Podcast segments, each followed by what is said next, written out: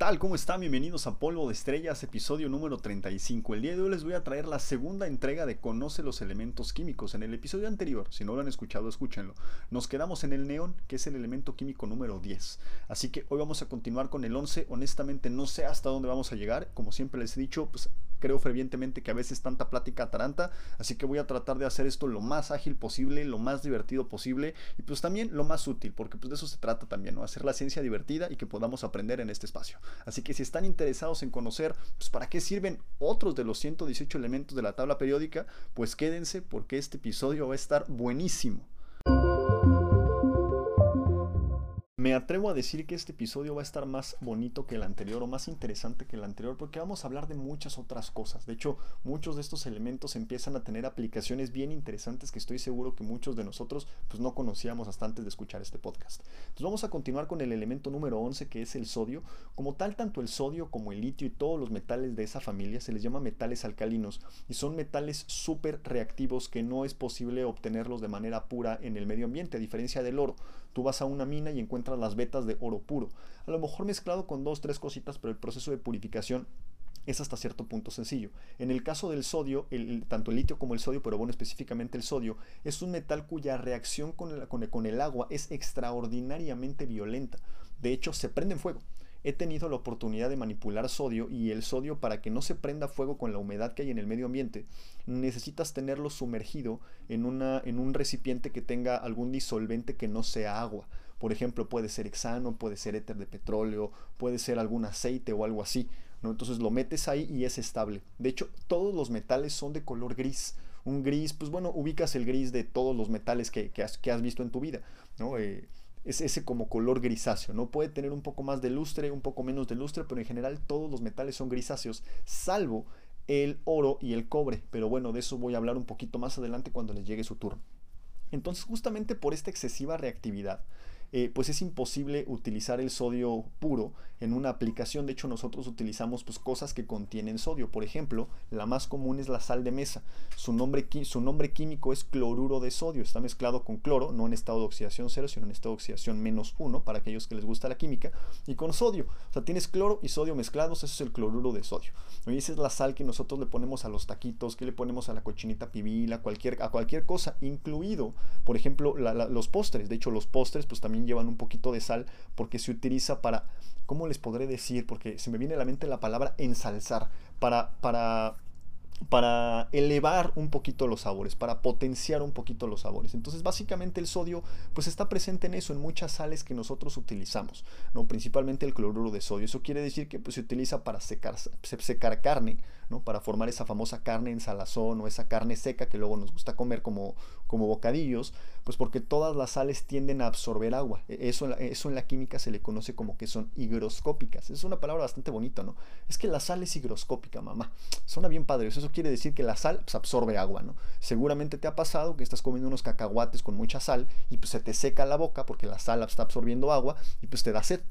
¿No? Evidentemente se utiliza el cloruro de sodio para hornear, para espesar, para conservar la humedad, entre muchísimas otras cosas. De hecho, otra de las sales que no es el cloruro de sodio es el sulfato de sodio. Generalmente se utiliza en los shampoos. Eh, eh, ¿Por qué? Pues bueno, generalmente le agregan un poquito de sal para volver más espeso el shampoo. Ahora sí que regulando la salinidad, dependiendo del, compuesto químico que estén utilizando para darles espesura, pues ese se la puedes incrementar o disminuir. Pero bueno, vamos con el siguiente elemento químico que es el número 12, el magnesio. El magnesio es otro metal de color gris que también, este, bueno, el sodio, un, último detallito del sodio que se me pasó a decirlos, es que el sodio se corta como mantequilla. O sea, nosotros tenemos la, la creencia de que los metales son duros, pero bueno, todos los metales alcalinos, o sea, el litio, el sodio, el potasio y los demás, se pueden cortar como mantequilla. O sea, agarras un cuchillo hasta de plástico y los cortas así, como, como si fueran hechos de mantequilla. Pero bueno, el magnesio como tal es un metal que es bastante más duro que el sodio, pero no es tan reactivo. O sea, no, no, no explota en, presencia del agua. Bueno, en, el, el caso del sodio no explota, solo se prende en contacto con el agua. Pero el magnesio eh, solo se prende como si eso fuera poquito. No es que, por ejemplo, el potasio, el rubidio, el cesio, otros, otros elementos de la misma familia, ya, ya me tocará hablar de ellos, que, que también son metales alcalinos, eso sí explotan. O sea, la reacción se vuelve todavía más violenta y, por ejemplo, el litio y el sodio los avientas al agua y se prenden, pero los otros explotan como tal. O sea, sí, una explosión con todas las letras. Pero bueno, ahora sí, hablando del magnesio, el mag no quieren que hablen del magnesio, caray. Mi, mi, mente se rehúsa a hablar del magnesio. El magnesio, pues, es muy importante para muchos procesos que se realizan en el cuerpo. Por ejemplo, regula la función de los músculos, regula el sistema nervioso, regula los niveles de azúcar en sangre, la presión sanguínea. Además, pues también ayuda a formar proteínas, regula la manera en la que creamos nuestros huesos, o sea, la, densidad ósea. Una persona que tiene deficiencias de magnesio tiende a padecer osteoporosis y pues también nos ayuda, sirve como, como un pues no, no, no, me atrevería a llamarlo como un catalizador, pero un ingrediente que, necesitan algunas de las, de las moléculas que sintetiza nuestro ADN. ¿no? Acuérdense que ahí viene nuestro material genético. Aunque pues evidentemente hablando fuera del cuerpo humano, también las plantas lo utilizan. De hecho, es un ingrediente necesario para la clorofila. La clorofila es la que les da el color verde a las plantas y es la que les permite obtener su energía a través del sol, ¿no? hacer la famosa fotosíntesis, o sea, sintetizar glucosa, que es lo que comen, gracias al sol. Entonces, eh, pues básicamente una planta que tiene deficiencias de magnesio desarrolla una enfermedad llamada clorosis. Eso quiere decir que tiene, deficiencia de clorofila. La clorofila es verde, si tienes deficiencia de clorofila, pues te vuelves como de color limón, ¿no? Amarillo.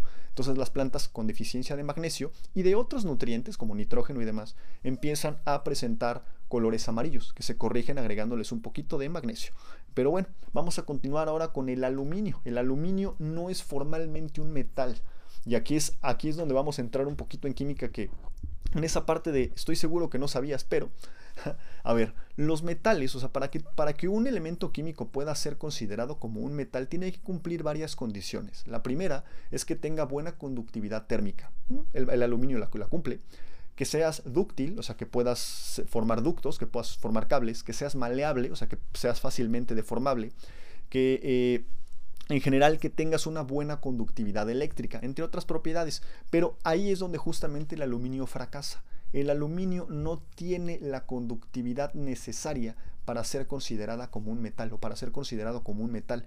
Si nosotros comparáramos en números las conductividades eléctricas de todos los demás metales, nos vamos a dar cuenta que hasta cierto punto se parecen. O sea, si hay diferencias, obviamente, diferencias luego, luego importantes, pero la, conductividad del, aluminio está en otro orden de magnitud, o sea, está, es mucho menor. O sea, no es un aislante, claro que conduce la electricidad, pero no al nivel al que lo conducen los metales. Entonces, como tiene propiedades de los metales, pero fracasa al tener la conductividad eléctrica necesaria, se le llama metaloide o semimetal. En la química así, así se le llama. Entonces, hay otros, hay otros semimetales, más adelante les estaré diciendo cuáles, ¿no? Pero bueno, en la química también tenemos otros que se llaman no metales. Entonces tenemos los metales, los semimetales y los no metales. Los no metales en la química los llamamos así porque tienen propiedades hasta cierto punto opuestas a los metales. O sea, en vez de ser dúctiles y maleables, o sea, que tú puedas doblarlos, son se, se, rompen, son frágiles. ¿no? En vez de tener una buena conductividad y una buena eh, conductividad térmica, pues tienen una mala conductividad térmica. Entonces, hasta cierto punto son, como les decía, antagonistas, ¿no? O sea, tienen propiedades opuestas. Un ejemplo es el carbono, ¿no? Con el carbono, pues tú tienes tu, lámina de grafito con la que escribes, con la que haces eh, pues, tu lapicero y demás. A ver, inténtala doblar como si fuera un cable. Se rompe. Tú tienes el azufre, a ver, inténtalo doblar, se rompe. Tienes el fósforo, se rompe. Tienen malas conductividades térmicas y eléctricas, ¿no? Entonces los tenemos separados así, metales, semimetales y no metales. Pero bueno, llegando a este metaloide, porque esa es otra manera de llamarlos, metaloide. El aluminio se utiliza muchísimo en la industria pues, para fabricar objetos. Por ejemplo, eh, bueno, obviamente está en las aleaciones, pero también se fabrican en tubos, se fabrican recipientes, se fabrican muchos aparatos, de hecho muchas computadoras, muchos este, hasta mismos carros, tienen grandes cantidades de aluminio justamente porque es un material bastante duro que tú puedes moldear fácilmente, bueno, hasta cierto punto o con cierta facilidad, pero que es súper ligero. Entonces, pues se utiliza en el transporte, son súper útiles para construir, bueno, las aleaciones con aluminio son súper útiles para construir aviones, para construir vagones ferroviarios, insisto, automóviles, botes, de verdad, el aluminio está en todas partes. Pero otra cosa que no sabías es que el aluminio también se utiliza en la pirotecnia, al igual que el magnesio. Tanto el aluminio como el magnesio cuando se queman producen una luz extraordinariamente brillante que ronda más o menos en términos de potencia lumínica alrededor de un millón de candelas. o a un metro de distancia, un millón de lux. Eso quiere decir que es como si te tomaran mil fotografías, porque la potencia que suele tener el flash de una cámara convencional ronda los mil lux a un metro. Entonces es como si te tomaran por un instante mil fotografías, o sea, recibieras el flashazo de mil, eh, de mil cámaras al mismo tiempo. Entonces se utiliza en la pirotecnia para dar el color, el color este, el color, el color blanco, ya se me andaba yendo el avión, pero también se utiliza en la industria militar para, para, hacer esas granadas que popularizaron los videojuegos llamadas granadas de luz o granadas para aturdir, los flashbangs que les llaman en inglés, justamente con una mezcla de pólvora y otros componentes se quema de forma violenta el aluminio y trazas de magnesio, generando, además de un estallido sónico, una gran cantidad de luz por un corto periodo de tiempo. Entonces, pues imagínate, estás en un, en un, lugar, este, pues no sé, en un lugar oscuro y de repente cae una de esas cosas, la volteas a ver, te da el flashazo, ¡pum! Recibiste instantáneamente mil, eh, mil flashazos en los ojos. Pues obviamente los conos y bastones de tus ojos se quedan estimulados y dejas de ver. Por un rato, digo, el famoso proceso de te quedaste encandilado. Nada más que no es lo mismo a que te quedes encandilado por el flashazo de una cámara, a que sean mil simultáneamente las que te llegan a los ojos, ¿verdad? Pero bueno, ya que estamos en ese tenor de los colores, el sodio cuando se quema da un color naranja y el litio da un color rojo carmesí extraordinariamente bonito. Pero antes de pasar al siguiente elemento químico, otro dato importante del aluminio es que yo no les aconsejo eh, raspar las ollas de aluminio, porque también se utiliza mucho en, la cocina porque es bastante barato a diferencia de otros materiales. Eh, puedes hacer materiales muy resistentes o bueno, objetos muy resistentes. Yo no les aconsejo raspar las ollas de aluminio o por ejemplo las latas de atún que suelen ser este, de aluminio o cualquier lata de atún con algo. ¿Por qué? Porque esto, pues, además de, dañar la lata, lo que está haciendo es que te, te, vuelva, te expongas al aluminio. No es como tal que el aluminio sea muy peligroso, pero recientemente se empezó a asociar el Alzheimer, esa, enfermedad crónico-degenerativa este, caracterizada por la pérdida de memoria paulatina, a depósitos de magnesio en el cerebro, perdón, de aluminio en el cerebro. O sea, se ha empezado a asociar fuertemente los depósitos de aluminio en el cerebro con el desarrollo temprano de Alzheimer. Bastante interesante, ¿no? O sea, aún faltan muchísimas cosas por probar, pero pues la correlación ahí está bastante clara.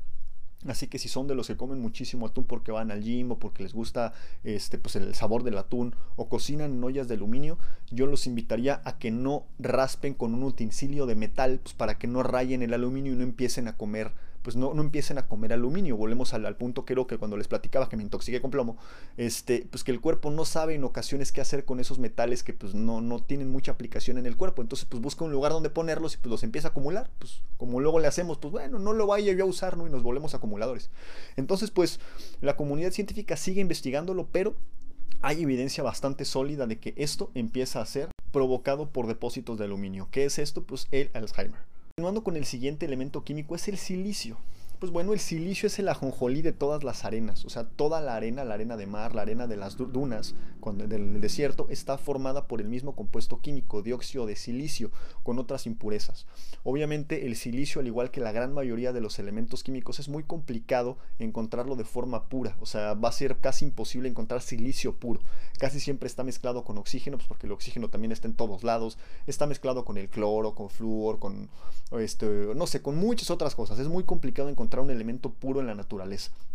Pero, pues obviamente este dióxido de silicio, si bien el dióxido de silicio 100% puro es de color blanco, un color blanco así como la nieve, pues obviamente al tener otras impurezas le dan ese color grisáceo que pues puede, eh, bueno, no grisáceo, ese color como café característico de la arena de las playas. Dependiendo de la impureza que tengo, de la cantidad de impurezas que tengan, pues será el tono que va a tener este color café. Por eso, pues la arena, por ejemplo, de, las playas de Cancún son de un color diferente al color de las playas de, de, las arenas de las playas de Veracruz o de Acapulco o etcétera, qué sé yo, ¿no? Pues no es el mismo color siempre. Pero bueno, yendo más adelante, el silicio se utiliza para formar vidrio. El silicio, los silicatos como tal, son el componente principal de los vidrios, como les platicaba con el boro, los borosilicatos, que el del vidrio Pyrex. Pero también se utiliza en la cerámica, se utiliza para generar aislantes, para, para, para fabricar esmaltados y también el silicio ultra puro, o sea, le quitan el oxígeno, le quitan otras cosas y transforman el silicio ultra puro en las tarjetas de los, eh, pues de los ordenadores o de los aparatos electrónicos, como el celular o la computadora donde me estén escuchando en este momento. Eso quiere decir que, pues, obviamente muchas de estas, de estas compañías van a las playas o van a los desiertos, agarran grandes cantidades de arena, la refinan para recuperar el silicio ultra puro y pues con eso hacen los microchips. Bueno, no, no los microchips, porque los microchips están hechos de oro. Las tarjetas con las, este, sobre las cuales pueden poner pues los ahora sí que todo, todo todos los demás componentes que hacen un celular o una tableta o un dispositivo electrónico en general. Pero los usos del silicio no solo se limitan a eso, de hecho, por ejemplo, hay muchos aceites, el aceite que se utiliza para caminadoras, que está hecho a base de silicio, de, bueno, de compuestos de silicio, los siloxanos, el polidimetilsiloxano o aceite de silicios.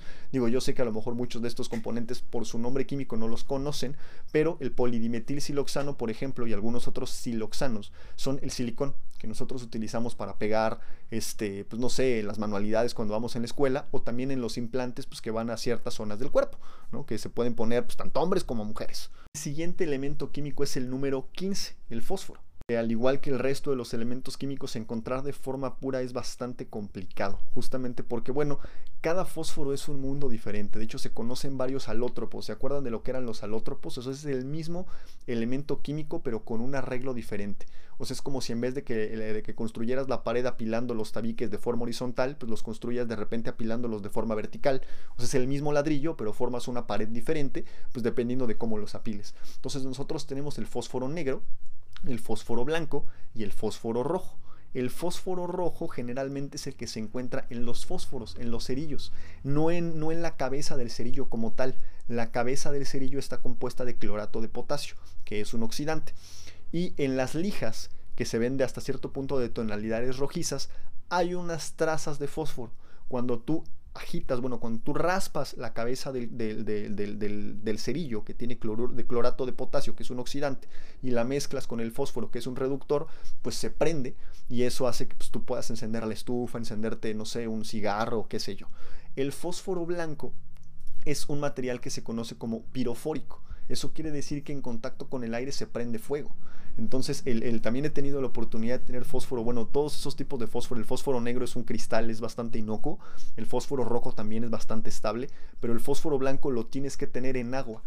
a, los metales alcalinos como el sodio, el litio que les platicaba al comienzo de este episodio, es necesario tenerlos en un disolvente no acuoso porque reaccionan violentamente con el agua.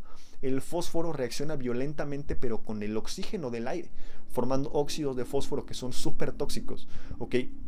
Y pues evidentemente prendiéndose fuego. De hecho, el fósforo blanco es un componente importantísimo en el, en el, caso de la industria militar para formar las famosas granadas incendiarias. Cuando explotan, avientan trozos de fósforo blanco por todos lados que en contacto con el oxígeno de de, pues, del aire se prende fuego y pues, prenden fuego a las cosas.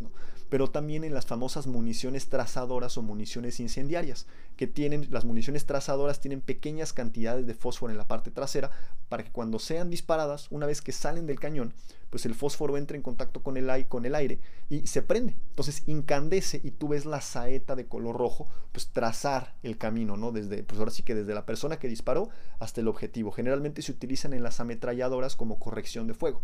Estás disparando tan rápido que a lo mejor no puedes ver bien las miras, pero pues estás viendo las saetas eh, rojas, pues bajar. En el caso de las incendiarias, pues tienen fósforo, pero en mayor cantidad. Pero no solo se limita el fósforo a la, parte bélica, o sea, o hacer cerillos. De hecho, el fósforo es un mineral que es que forma una parte súper importante de las células en nuestro organismo.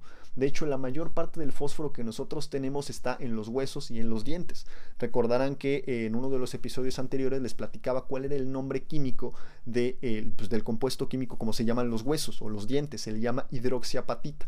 ¿no? Si quieren ser todavía más rimbombantes, lo voy a decir despacio, hidroxitrifosfato de pentacalcio. Ese es el nombre como tal de los huesos. Bueno, ah, independientemente del nombre fosfato, suena como a fósforo y pues sí, sí tiene fósforo. Entonces una buena cantidad de fósforo está ahí, pero no solo se limita a los huesos y a los dientes.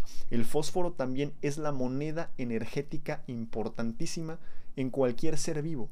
Los seres vivos nuestros procesos biológicos, por ejemplo, cuando metabolizamos cosas, obtenemos una molécula llamada ATP.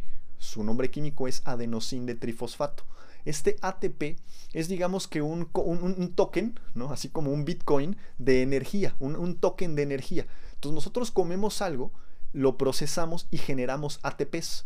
Y este ATP es la moneda de energía que nosotros utilizamos para mover nuestros músculos, para, parpadear, para respirar, para llevar a cabo otros procesos biológicos.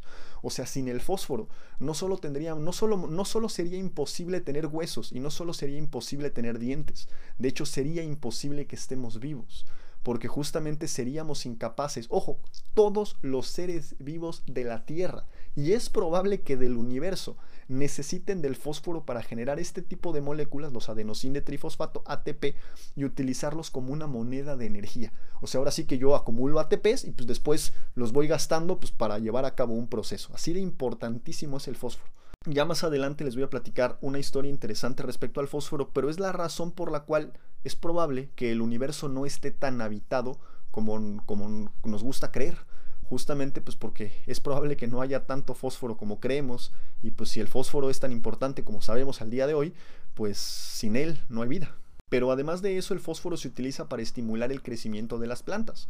El fósforo está presente en los fosfatos. Entonces muchos de los eh, fertilizantes son a base de nitratos, de amonio y de fosfatos. Los fosfatos mezclados con el nitrato de amonio o algún otro nitrato pues estimulan el crecimiento de las plantas. Aunque si los usas de manera indiscriminada, obviamente las plantas necesitan de otros nutrientes, necesitan un poquito de cobre, de magnesio, de hierro, etcétera, etcétera, etcétera, ¿no? Potasio, bla, bla, bla. Entonces, si tú a una planta le das nada más fosfatos y nitratos y demás, pues sí la vas a hacer crecer, pero de manera proporcional, desproporcionada, y pues es probable que empiece a desarrollar ciertas enfermedades, pues por deficiencia de los otros, eh, pues de los otros nutrientes. El siguiente elemento químico es el azufre. El azufre pues es empleado en, otra vez, volvemos a lo mismo, es un elemento que como tal puro es imposible encontrar. De manera eh, en estado puro, pues bueno, obviamente tiene otros alótropos, o sea, otras maneras, o sea, varias, varias maneras de arreglarse, pero el más común es de color amarillo. ¿ok? Si ustedes van, por ejemplo, a un mercado y compran azufre, les van a dar un, pues, un compuesto químico de color amarillo, ¿no? Así como amarillento. ¿Qué será? Pues sí, amarillento, dejémoslo en eso, porque estaba tratando de buscar alguna analogía o algo para ser un poco más claro, pero creo que iba a terminar haciendo lo contrario. El, azufre se utiliza pues, en el proceso de vulcanizado del caucho, ese, vulcanizado lo inventó Charles Goodyear, sí, el mismo de las llantas, ahora tiene una marca de llantas, bueno, siglos después tiene su marca de llantas, este, en el vulcanizado del caucho para generar ácido sulfúrico, para, pues ahora sí que muchas de sus sales, el sulfato de calcio, es el yeso, ¿no? El yeso que utilizamos para resanar o para darle los acabados de las, de, las casas, pues tiene grandes cantidades de azufre. También se utiliza en la producción de fertilizantes, en la fabricación de pigmentos, en, pues, en los detergentes, hay unos, este, hay unos eh, sulfonatos o más bien sulfatos, el famoso dodecil sulfato de sodio. Si ustedes agarran cualquier jabón o cualquier shampoo, le dan la vuelta y se, y, se ponen a leer los ingredientes, va a decir dodecil sulfato de sodio o dodecil sulfonato de sodio. O sea, tiene una pequeña cantidad de azufre en un compuesto químico llamado sulfato. O sea, no es como tal azufre, azufre puro, pero pues ahí está presente el azufre, oigan. Eh, y también se utiliza en la pirotecnia. De hecho, el azufre mezclado con salitre, el salitre es una mezcla de nitrato de potasio y nitrato este, nitrato de sodio y con un poco eh, de, carbón, es la pólvora. Esa es la pólvora que inventaron los chinos. Un poquito más de uno, un poquito más de otro, pero en general la pólvora que inventaron los chinos y la pólvora negra que se sigue utilizando en muchos mosquetes, en muchos rifles y en muchos este, pues, revólveres ya como viejones. Sus componentes principales son carbono, nitrato de potasio y azufre. Que también en otros de los usos que pues ya no se utiliza tanto es como fungicida. Y no sé qué también andemos en, la parte de los aminoácidos esenciales, pero bueno, seguramente les ha llegado a, ha llegado escuchar la parte de los aminoácidos esenciales. Bueno, estas moléculas se les llama aminoácidos esenciales porque no son capaces de ser producidos en el cuerpo. Eso quiere decir que nosotros necesitamos de una fuente externa para poder suplir nuestras demandas de estos aminoácidos esenciales. Muchos se utilizan en procesos biológicos, por ejemplo, para fabricar hormonas, para fabricar mismo músculo, para fabricar receptores, para fabricar los neurotransmisores que utilizan las neuronas para comunicarse en el proceso de sinapsis. De hecho, aprovechando este espacio, eh, a veces tenemos la errónea creencia de que las eh, neuronas de nuestro cerebro se comunican vía impulsos eléctricos. O sea, eso es 50% cierto. La mitad de la sinapsis, o sea, de los, de los, de la comunicación que llevan a cabo las neuronas, es llevada a cabo con impulsos eléctricos y la otra mitad mediante señales químicas. Entonces muchos de estos señalizadores necesitan de grandes cantidades, bueno, de ciertas cantidades de estos aminoácidos esenciales. También nos ayudan a, regular el tono muscular y demás. Entonces, bueno, sin, ya después les platico más, este, más a detalle cuántos, cuántos son, son. En general son 10 aminoácidos esenciales, pero uno de ellos, el triptofano, necesita, bueno, tiene, tiene una pequeña cantidad, tiene un átomo de azufre en su estructura. Este triptofano, desgraciadamente, solo se puede conseguir en la carne de, pues, en las carnes rojas, o sea, no se puede obtener en las verduras. Eso quiere decir que pues si tú estás llevando a cabo una dieta de vegana o vegetariana, es muy importante que te suplementes con triptofano para que no empieces a caer en una deficiencia de este, de este aminoácido, porque las plantas no tienen triptofano. Una deficiencia de este, de, este, eh, de este aminoácido se va a traducir, por ejemplo, en una pérdida del sueño. El triptofano se utiliza para sintetizar eh, la melatonina. ¿No? La melatonina es la hormona del sueño, se sintetiza en una, en una glándula que se le llama glándula pineal, que está justo encima de la pirámide nasal entre los dos ojos. De hecho, si tú le pones el dedo, eh, puedes hacer el ejercicio con, contigo mismo. Tienes, bueno, si no vas manejando, si estás en un lugar donde puedes hacerlo, eh, con los ojos abiertos te invito a que te pongas el dedo como en el centro de la frente y vas a sentir como una presión medio rara. No, pues bueno, no es que tengas superpoderes ni que vayas a despertar el tercer ojo. Lo que pasa es que ahí, en ese punto, tus ojos están tratando de enfocar lo que tienes ahí y eso es lo que estimula como esa sensación que tienes en la frente. ¿vale? Ahí justamente está la glándula pineal y es la que utilizando triptofano, este, este aminoácido esencial que tiene azufre, se sintetiza la melatonina, que es la hormona que te dice, pues vete a dormir. Entonces cuando empezamos a tener deficiencias de triptofano, empezamos a tener problemas para dormir o para conciliar el sueño, pero también para regular nuestro tono muscular. Esa es la razón por la cual en ocasiones si una persona se somete a un tratamiento, bueno, no un tratamiento, a una dieta demasiado rigurosa de veganismo y no, o de vegetariano. Ojo, no estoy diciendo que no lo hagan, o sea, simplemente pues es un consejo, ¿no? Sabios consejos les doy porque Gabo su amigo soy. Entonces, Popeye el marino. Este, entonces es bien importante que se suplementen, porque si no también van a empezar a tener deficiencias, como les decía, y van a empezar a tener problemas. Otro de los problemas es que van a tener problemas para regular su, eh, su tono muscular. Entonces, como les decía, se me fue el avión ahí, una persona que se ha sometido a una dieta muy importante de veganismo y que no se suplementa con triptofano, ok, que es, insisto, es un aminoácido que solo se puede conseguir en las carnes rojas, ok, y pues a lo mejor un poquito en el pollo y así, pero en general en las plantas no, empieza a tener eh, pues empieza a ver como, como muy flaco, ¿no? O sea, hacen ejercicio y demás, pero justamente por deficiencias de triptofano no se regula bien el tono muscular y se empiezan a consumir los músculos. Entonces, una persona que lleva muchos años de veganismo y que no se ha suplementado, es probable que se vea demasiado delgado. ¿no? O sea, que, y eso podría representar un problema. O sea, no estoy diciendo que ser flaco esté mal, al contrario, yo soy súper flaco, peso 62 kilos. Pero una cosa es estar delgado y otra cosa es que te estés atrofiando los músculos por deficiencia de triptofano. Así que, pues bueno, ténganlo en mente para pues si ustedes son veganos, pues ahora sí que tengan cuidado con eso. Y si no son veganos, pues sigan entrando a la carne bien duro. El siguiente elemento químico es el cloro. Otra vez el cloro, este, este gas es un gas, bueno, este elemento químico de forma en estado puro es un gas, es una, es una molécula diatómica, o sea, son dos átomos de cloro unidos entre sí, formando una molécula eh, cuya fórmula es Cl2.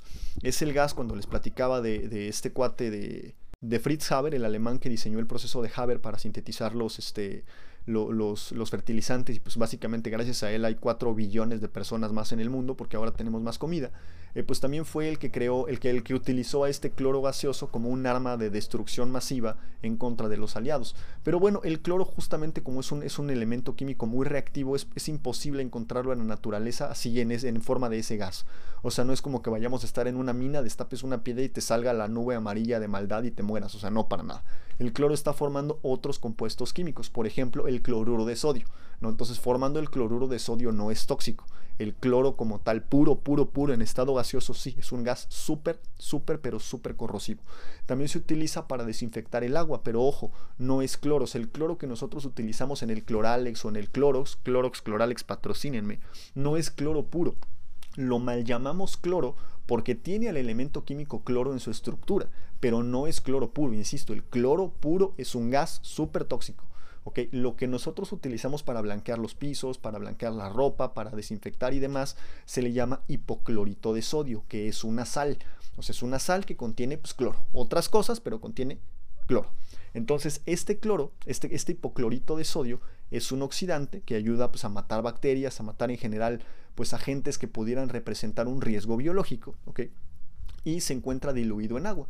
Dependiendo de la concentración que tengas, pues va a ser la eficiencia o la potencia que tenga este desinfectante. Típicamente el cloral, esos, esos, este, esas marcas comerciales que nos venden esta sal llamada hipoclorito de sodio mal llamada cloro, eh, pues están como ahí del 12%, 15%. Digo, insisto, mucho depende del fabricante, de las regulaciones del país, este, etcétera, pero por esas concentraciones anda. Pero no solo eso, el cloro es súper importante para formar un ácido llamado ácido clorhídrico.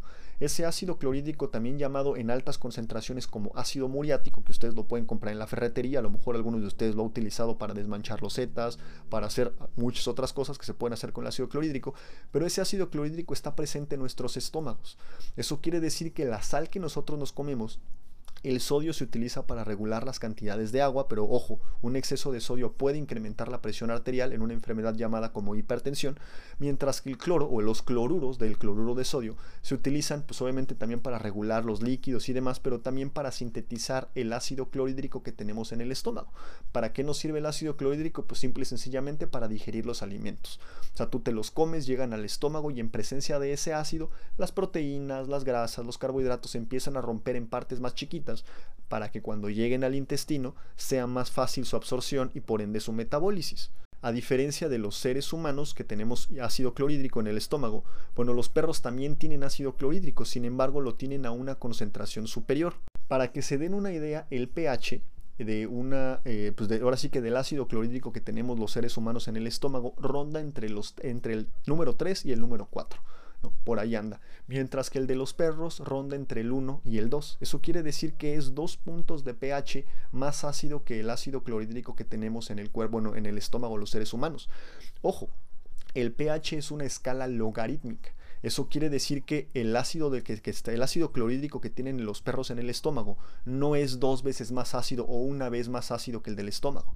Es 10 o hasta 100 veces más ácido que el ácido clorhídrico que nosotros tenemos en el estómago. Esa es la razón por la cual algunos perros pueden comer cosas incluso están podridas y que para nosotros como seres humanos podrían representar un riesgo bastante grave y ellos pues se lo pueden comer como si nada y no les pasa nada. Ojo, hay perros que no, pero muchos, por ejemplo, los, callejeros luego los ves esculcando las bolsas de la basura. Muchas de esas cosas, pues si, se las comiera un ser humano seguramente terminen en el hospital con, con la enfermedad gastrointestinal durísima que les va a dar, pero como ese ácido es hasta 100 veces más eh, ácido, eh, o está más, sí, está 100 veces más ácido que el que nosotros tenemos, pues las bacterias que a lo mejor eh, nuestro cuerpo hubieran podido sobrevivir, en el de ellos se terminan muriendo y pues no les pasa absolutamente nada.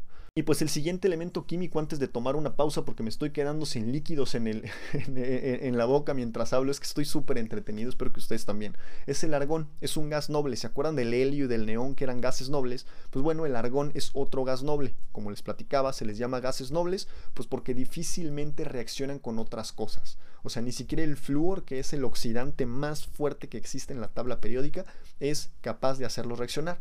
El argón generalmente se utiliza es un gas que es más denso que el aire. O sea, si tú liberaras argón, va hacia abajo, se va hacia el piso, a diferencia, por ejemplo, del gas del, gas butano, del estufa, etc.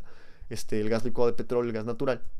Entonces se utiliza generalmente como una atmósfera protectora para ciertos procesos industriales donde el oxígeno puede representar un problema. Hay ciertos catalizadores, hay ciertos superconductores, hay ciertos compuestos químicos que no se pueden sintetizar en el aire. O sea, porque reaccionan, algunos de sus componentes reaccionan violentamente con el oxígeno y pues se prenden o se oxidan o les pasan cosas. Entonces, en vez de trabajarlos en el aire, lo que hacen es la cámara donde estén realizando la reacción se inunda con, con argón.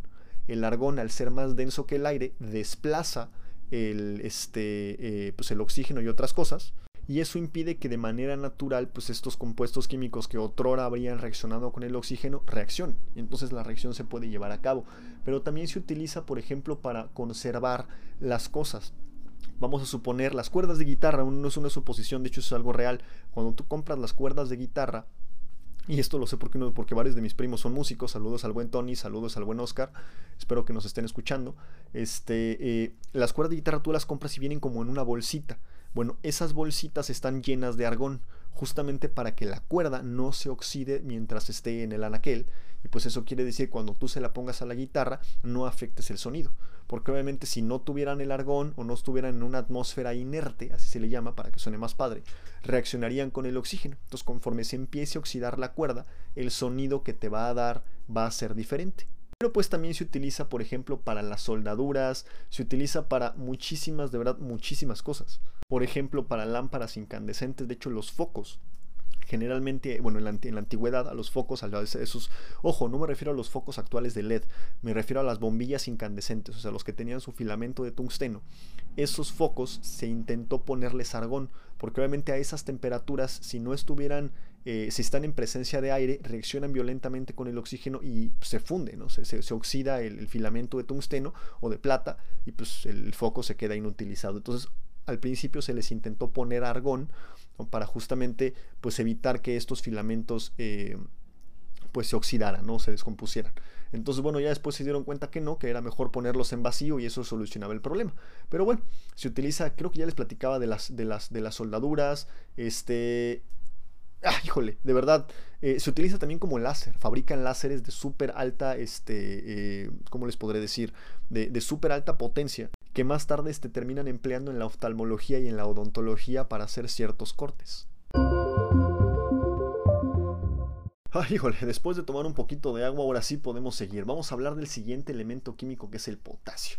El potasio, como les platicaba, todos los de su familia son súper reactivos. De hecho, el potasio ya cuando lo avientas al agua, ese sí explota, a diferencia del sodio y del litio, y, genera un color morado. También se utilizan las sales de potasio, el cloruro de potasio, para, este, pues, para la pirotecnia, para dar el color morado. Ayuda también a la función de, lo, obviamente el potasio puro no, sino en forma de sal, ayuda a la función de los nervios, a la contracción de los músculos, a que el ritmo cardíaco se mantenga constante. Entonces por eso una deficiencia de potasio generalmente se traduce en que las personas suelen padecer calambres con mayor frecuencia, justamente porque la contracción de los músculos no está bien regulada y pues de repente ¡fum! se te contrae regacho el músculo y pues sientes que la Virgen te habla porque duele bien gacho. No sé si a alguno de ustedes les ha dado un calambre, a mí sí, de hecho solo una vez en la vida me ha dado un calambre. Este, estaba haciendo este, bicicleta con un amigo no desayuné bien, obviamente deficiencia de potasio, y cuando me bajo, que se me acalambran las dos piernas, de plano no pude caminar y caí casi caí al piso del, de lo adolorido que estaba. Eh, el potasio, pues obviamente también se utiliza para formar la famosa sal sin sodio. Esa sal sin sodio, en vez de ser cloruro de sodio, es cloruro de potasio. El, potasio, a diferencia del sodio, no incrementa de forma tan brusca la presión arterial. Eso quiere decir que se puede utilizar como un sustituto de sal para las personas hipertensas. Ajá, apúntenlo bien. Obviamente, pues dependiendo de la dosis, también no se vayan a manchar. Este, eh, consúltenlo con su médico, pues por cualquier, por cualquier problema, como siempre. Las fuentes de potasio, pues obviamente es el plátano, los jitomates y demás. Este, de hecho, los, el, potasio, el potasio tiene, tiene varios isótopos. De hecho, todos los elementos químicos que les he platicado tienen isótopos. Pero generalmente, pues no les platico de los isótopos nada más para no, este, ¿cómo les puedo decir? Pues para no, para no marearlos tanto. Pero ¿se acuerdan de qué eran los isótopos? Si no se acuerdan, los isótopos es el mismo elemento químico, pero en el núcleo tiene más neutrones, ¿no? Como en el caso del, creo que sí les platiqué en el episodio anterior, el caso del, agua, del agua normal y el agua pesada, que está formada con deuterio. O sea, un, tipo de hidrógeno más pesado. ¿no? El agua pesada se le llama así porque el sólido, o sea, el hielo del agua pesada no flota en su líquido. A diferencia del hielo convencional con el que nos preparamos un refresquito, con el que nos preparamos alguna agüita de sabor o algo así, donde el hielo pues, sí flota en su líquido. Bueno, el potasio tiene uno de estos muchos primos llamado potasio 40 que es radioactivo el potasio 40 está presente en los plátanos y en los jitomates. Eso quiere decir que tanto los jitomates como los plátanos son radioactivos. No se preocupen, esa radioactividad es súper, súper baja. O sea, no, no sería peligroso ni aunque, se, ni aunque durmieran en una cama hecha con plátanos y se taparan con una cobija hecha con plátanos, tendrían un problema. Sin embargo, si tienen a la mano un, detector especial de radiación, no un contador Geiger, esos contadores Geiger hasta los venden en Mercado Libre, eh, un contador, se les llama detectores de centelleo, son súper detectores así súper especiales de radiación y ustedes meten un plátano, se van a dar cuenta cómo pues, detecta radiación, porque los plátanos, tanto como los plátanos como los jitomates, son radioactivos. El siguiente elemento químico es el calcio. El calcio, eh, híjole, como todos los elementos es muy complicado, bueno, más bien es imposible obtenerlo en forma pura o encontrarlo en forma pura, pero pues en, general en nuestro cuerpo se utiliza para mantener los huesos fuertes, llevar a cabo muchas funciones importantes, las plantas lo utilizan y de hecho en la industria se eh, eh, utiliza para elaborar el cemento, para elaborar el mortero, para elaborar el yeso, entre muchas otras claves, o sea, cosas. Básicamente el, calcio es un ingrediente clave para la construcción en, eh, para la construcción en todo el mundo. Por otro lado, el calcio también se utiliza en la cal. Esa cal que eh, pues generalmente luego la ponen en los árboles, en las bases de los árboles para evitar que ciertas plagas se le suban. Pero no solo se limita a eso, de hecho, por ejemplo, la osteoporosis es la disminución de la masa y de la densidad ósea.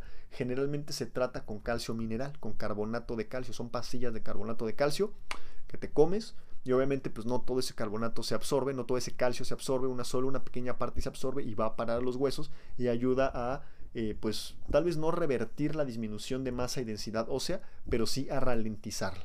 Entonces, pues de esa manera le das más vida útil a los huesos antes de que pues empiecen a tener problemas por, por exceso de fragilidad. Pero también se utiliza para el tratamiento de la acidez gástrica y, y, ciertos malestares estomacales. Cuando nuestros cuerpos, por alguna razón, nuestro estómago está produciendo un exceso de ácido clorhídrico y sentimos esa, pues esa acidez ese, como que vas a regurgitar ácido, sientes como ese sabor amargo del ácido clorhídrico y de la bilis en, la boca. Este, pues generalmente se aconseja tomar una pastilla de, carbonato de calcio. El carbonato de calcio reacciona con el ácido clorhídrico formando dióxido de carbono, se va a eructar mucho formando este gas, pero se neutraliza el ácido clorhídrico y de esa manera se reduce la acidez. También hay otros compuestos como por ejemplo el Melox. El Melox utiliza eh, aluminio, utiliza hidróxido de aluminio, utiliza hidróxido de magnesio, entre otros.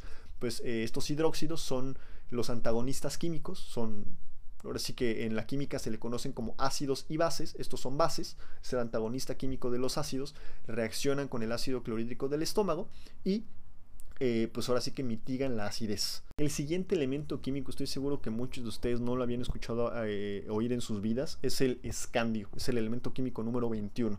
Es un metal ligero, es plateado al igual que casi todos los metales excepto el cobre y el oro.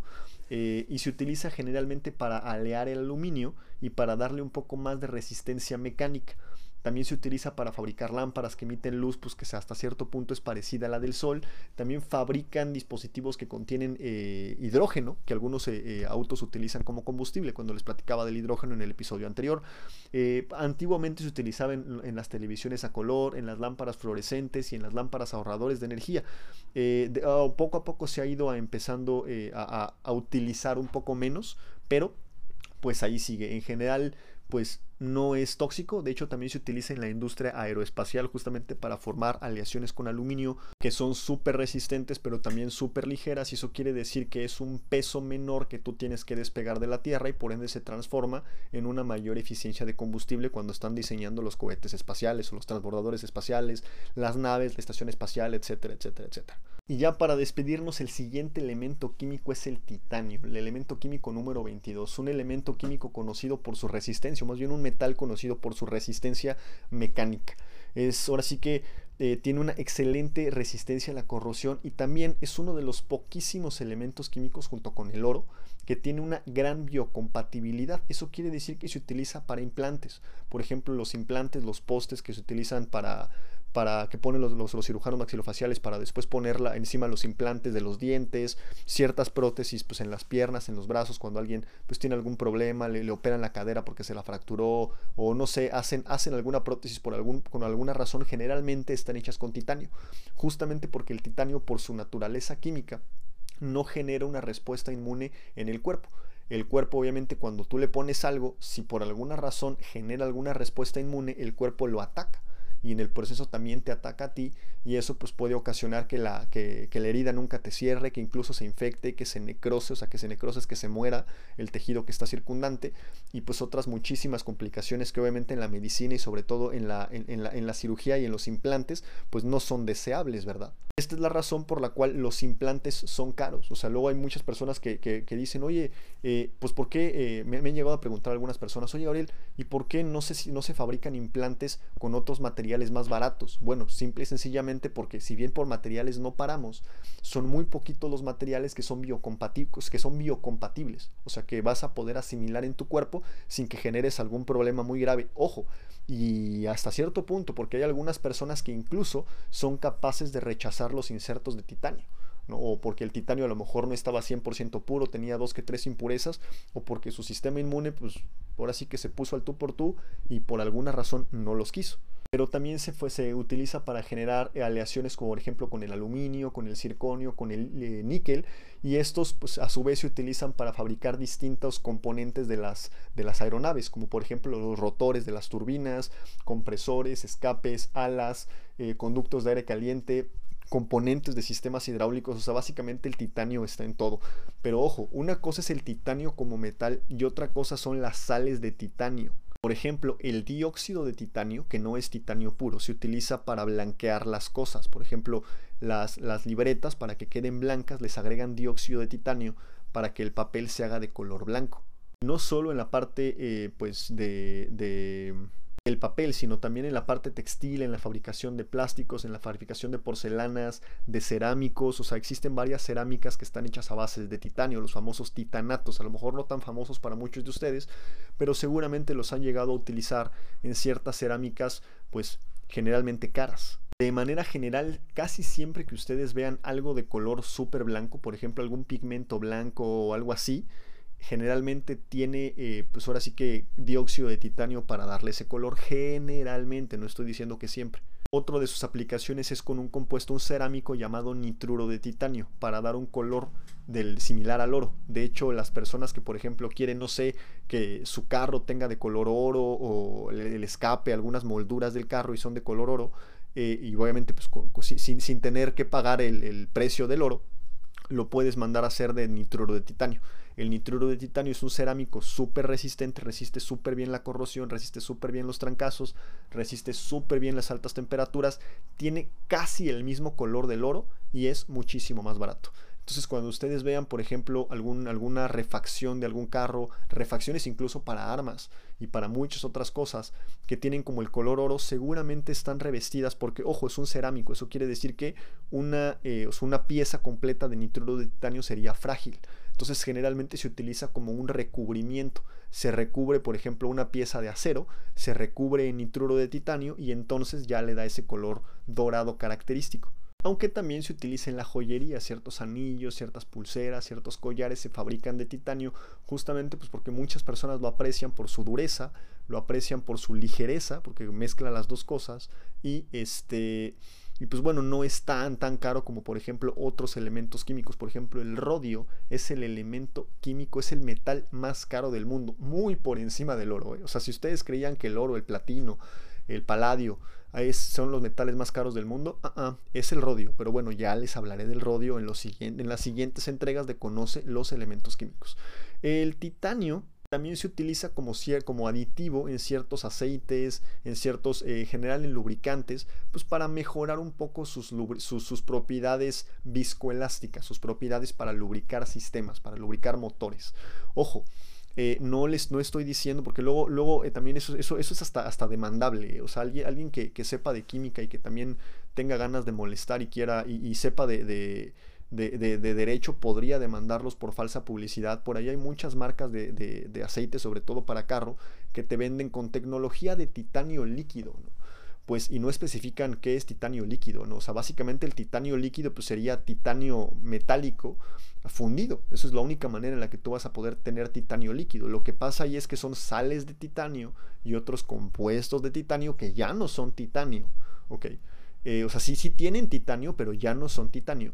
Este, o sea, así como por ejemplo el, la, arena o el vidrio contienen silicio, pero no son completamente silicio, o sea, son otras cosas. Entonces, estos los utilizan, como les platicaba, para mejorar las propiedades del aceite, pero pues generalmente se utilizan eh, como estrategia mercadotécnica o mencionan el titanio como estrategia mercadotécnica porque saben que mucha gente lo asocia o, mal, asocia malamente al titanio con cosas que son súper resistentes o súper, súper buenas. O sea, imagínate, si tú le agregaras polvo, virutas de titanio, eh, de titanio sólido a, un aceite, destruyes el motor de un carro porque es un metal tan duro que obviamente se, terminaría metiendo entre las camisas del, bueno, entre el pistón y la camisa del pistón y pues terminarías haciendo un rayadero ahí gigantesco. Así que bueno, para no marearlos más, vamos a dejar este episodio hasta aquí, hasta el elemento químico número 22. Eh, les, les, había prometido que los iba a campechanear, ahorita sí quise lanzarme de lleno con esto porque el episodio anterior tuvo mucho éxito. Este, así que me lancé de lleno con esta parte 2 de Conoce los elementos químicos. Ahora sí, el siguiente episodio eh, va, a ser hablar de otras cositas para, para no, no, solo hablar de este tema. Y pues ahora sí los vamos a estar campechaneando. De todo corazón espero que este episodio haya sido de su agrado, que hayamos aprendido todos juntos. Y pues nos, ahora sí que hay que seguir siendo curiosos, porque como siempre les he dicho, no necesitamos haber estudiado una carrera de ciencia para considerarnos científicos. Basta con que tengamos la curiosidad y las ganas de explorar lo inexplorado para poder decir que somos científicos. Les mando un abrazo gigantesco y como siempre, sean felices.